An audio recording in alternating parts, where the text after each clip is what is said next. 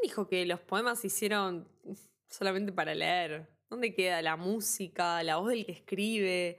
Honestamente, escribo esto con la esperanza de tocar alguna fibra sensible de tu cuerpo, porque yo ya toqué bastante las mías, están muy revueltas, sangran, cicatrizan, todo junto.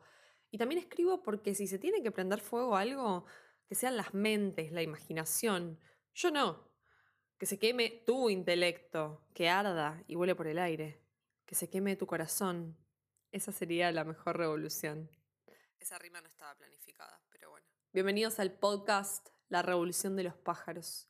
Buenas noches, ¿cómo les va? Bueno, estaba cargando el celular, así que si escucharon un ruidito fue mi desconexión con el celular. Y hablando de desconexión, estoy bastante desconectada de las notificaciones del mundo virtual. Intento, me saturé bastante. No sé si les ha pasado en esta cuarentena que estamos tan conectados con otras cosas que hace falta conectarse con uno. En el episodio de hoy voy a grabar todo de una y vamos a hacer de esto un poco algo un poco más natural porque no todo siempre es editado y no todo lo que es editado siempre es lo mejor. ¿Qué es lo mejor?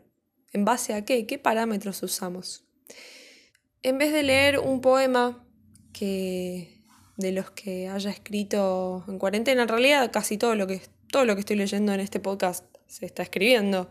Se escribió se sigue escribiendo en esta cuarentena. Tengo un poema que es un poema colaborativo y que tiene ese título. ¿Por qué colaborativo? Porque lo armé a partir de colaboraciones que hicieron las personas que escuchan, otras que quizás no, pero que siguen, leen, están del otro lado, ahí poniendo su granito de arena.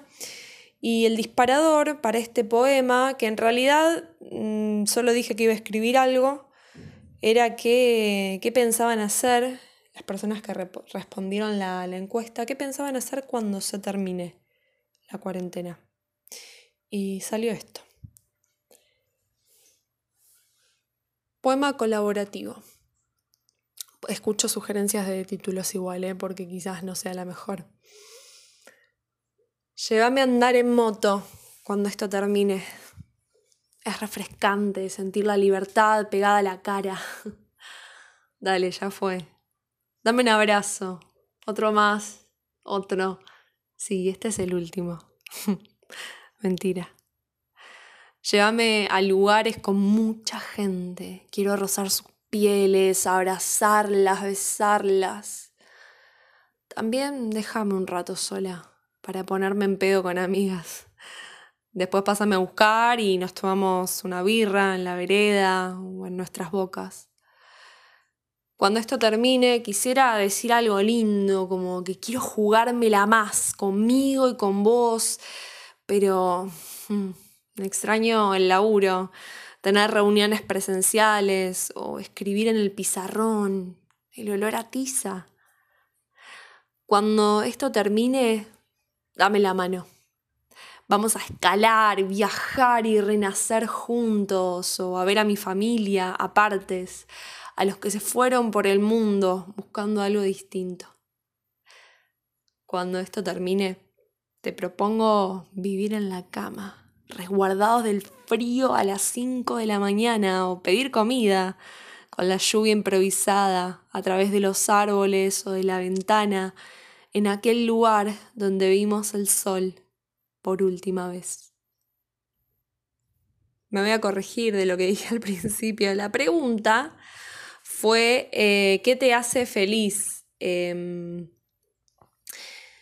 y esas cosas que los hacen felices son las cosas que, que usé para escribir este poema que tienen que ver con, bueno, cuando termine la cuarentena, las cosas que ahora nos hacen felices las vamos a seguir haciendo porque queremos todos en algún punto sentirnos bien y, y tener ese instante de felicidad entre nuestras manos. Así que gracias nuevamente por la colaboración y espero que, que bueno, la revolución de los pájaros siga, siga mucho tiempo más.